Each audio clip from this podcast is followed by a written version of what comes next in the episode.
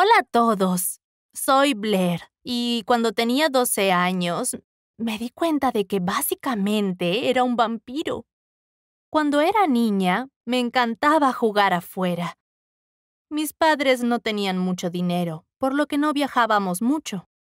Pero mi sueño siempre fue conocer el mar. Algunas veces, cuando me costaba quedarme dormida, ponía sonidos de océano. Las olas golpeando contra la costa me calmaban. Mi madre me contaba historias acerca de mi abuelo, que fue capitán.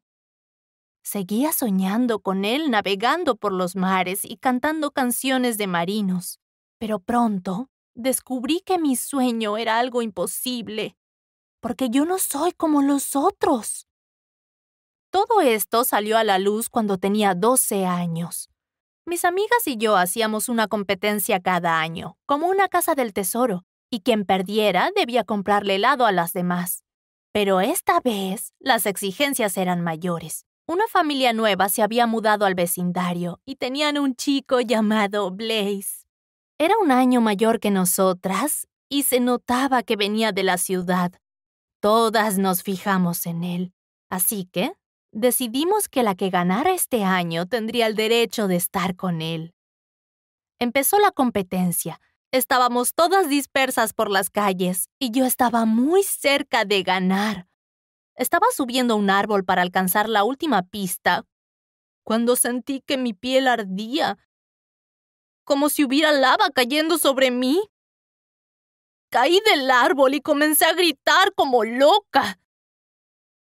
No podía entender de dónde provenía el dolor. Después de cinco minutos, mi madre llegó a socorrerme. Me tomó en sus brazos y corrió de vuelta a casa.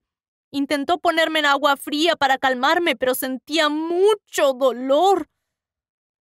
Me tomó un par de días mejorarme. Mis padres estaban extrañados. No sabían qué podría haber causado esa reacción. El médico de la familia vino, pero no pensaba que fuera algo serio, y no obstante, siguió ocurriendo. Día tras día, mientras salía a divertirme afuera, me salían erupciones, me picaba la piel y sentía un dolor horrible. Después de un tiempo, mi piel se arrugó y se llenó de cicatrices como las de una anciana. Ya no quería salir a jugar con otros niños. Me daba vergüenza. Incluso durante las noches mi madre me sugería ir a caminar, pero yo no quería. Me consideraba una rara y no quería asustar a la gente. Ni siquiera sabíamos si era contagioso o no. Mi madre se estaba volviendo loca también. La veía hacer llamados todos los días buscando otro doctor que le diera una solución. Finalmente encontró a una doctora que dijo tener una idea de lo que podría estar ocurriéndome. Mi madre me llevó con ella, me hizo unos exámenes y me dio una terrible noticia que cambiaría mi vida para siempre. Blair me dijo, eres alérgica al sol. Me senté, anonadada. ¿Quién diablos podría ser alérgico al sol? ¿Cómo es posible? Estaba realmente furiosa y triste. Me encerré en mi cuarto Seguí escuchando los sonidos del océano antes de irme a dormir, pero me dieron más tristeza porque ahora sabía que nunca podría navegar. Al principio, mis amigas venían a verme por las noches, pero hasta ellas se cansaron de estar en una habitación oscura con cortinas cerradas.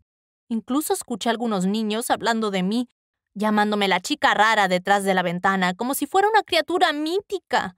No te rías de ella o vendrá a asustarte por las noches, decían. Pero cuando llegué a la adolescencia, algo cambió en mí. Leí acerca de mi condición y encontré que un antiguo rey había tenido probablemente la misma condición que yo, y que fue la inspiración para el personaje de Drácula y las historias de vampiros. Me hizo sentir genial, única, misteriosa. Mi rutina cambió si tenía que salir durante el día, me tenía que vestir con ropas ridículas enormes con protección UV. La gente se reía y me apuntaba con el dedo al verme, pero no me molestaba. Dormía casi todo el día y luego, durante la noche, cuando el sol se ponía, Salía a caminar por el barrio, escuchando música, trotando y todo eso. A veces adoptaba mi lado vampiresco y les dejaba algunas cosas aterradoras en las casas a los niños, como sangre de mentira o palomas que encontraban muertas. Los oía murmurar acerca de mí al día siguiente, muertos de miedo, aunque esta vez era yo quien reía. Pero recuerdo algo que pasó una de esas noches. Tenía 15 años, era de noche y las calles estaban desiertas. Salí de mi casa, me coloqué mis audífonos y comencé a trotar, pero algo extraño sucedió. Uno de mis audífonos cayó y escuché a alguien correr detrás de mí. Estaba asustada, así que no miré. Comencé a correr más rápido para alejarme, pero vi una enorme sombra acercarse. De mis ojos caían lágrimas. Lo único en que pensaba era, ¿así es como será el resto de mi vida? ¿No puedo estar al sol y ahora ni siquiera puedo estar segura de noche?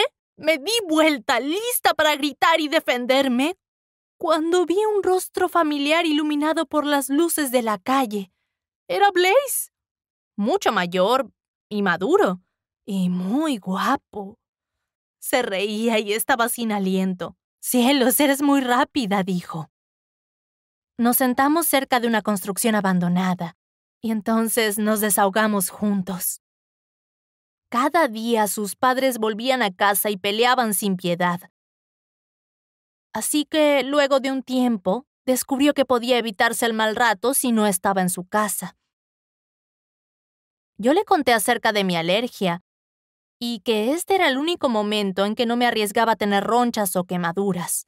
Nos volvimos realmente muy unidos y nos prometimos el uno al otro pasar al menos una noche juntos caminando, mirando las estrellas y descubriendo lugares secretos de nuestro vecindario. Ese año nos volvimos mejores amigos, pero la historia no terminó ahí. Vivimos otros grandes momentos y también desilusiones. Cuando Blaze obtuvo su licencia de conducir, le pidió a sus padres el auto para ir de paseo el fin de semana, y le suplicó a mis padres que me dejaran ir con él. Hubo que negociar un poco, pero aceptaron.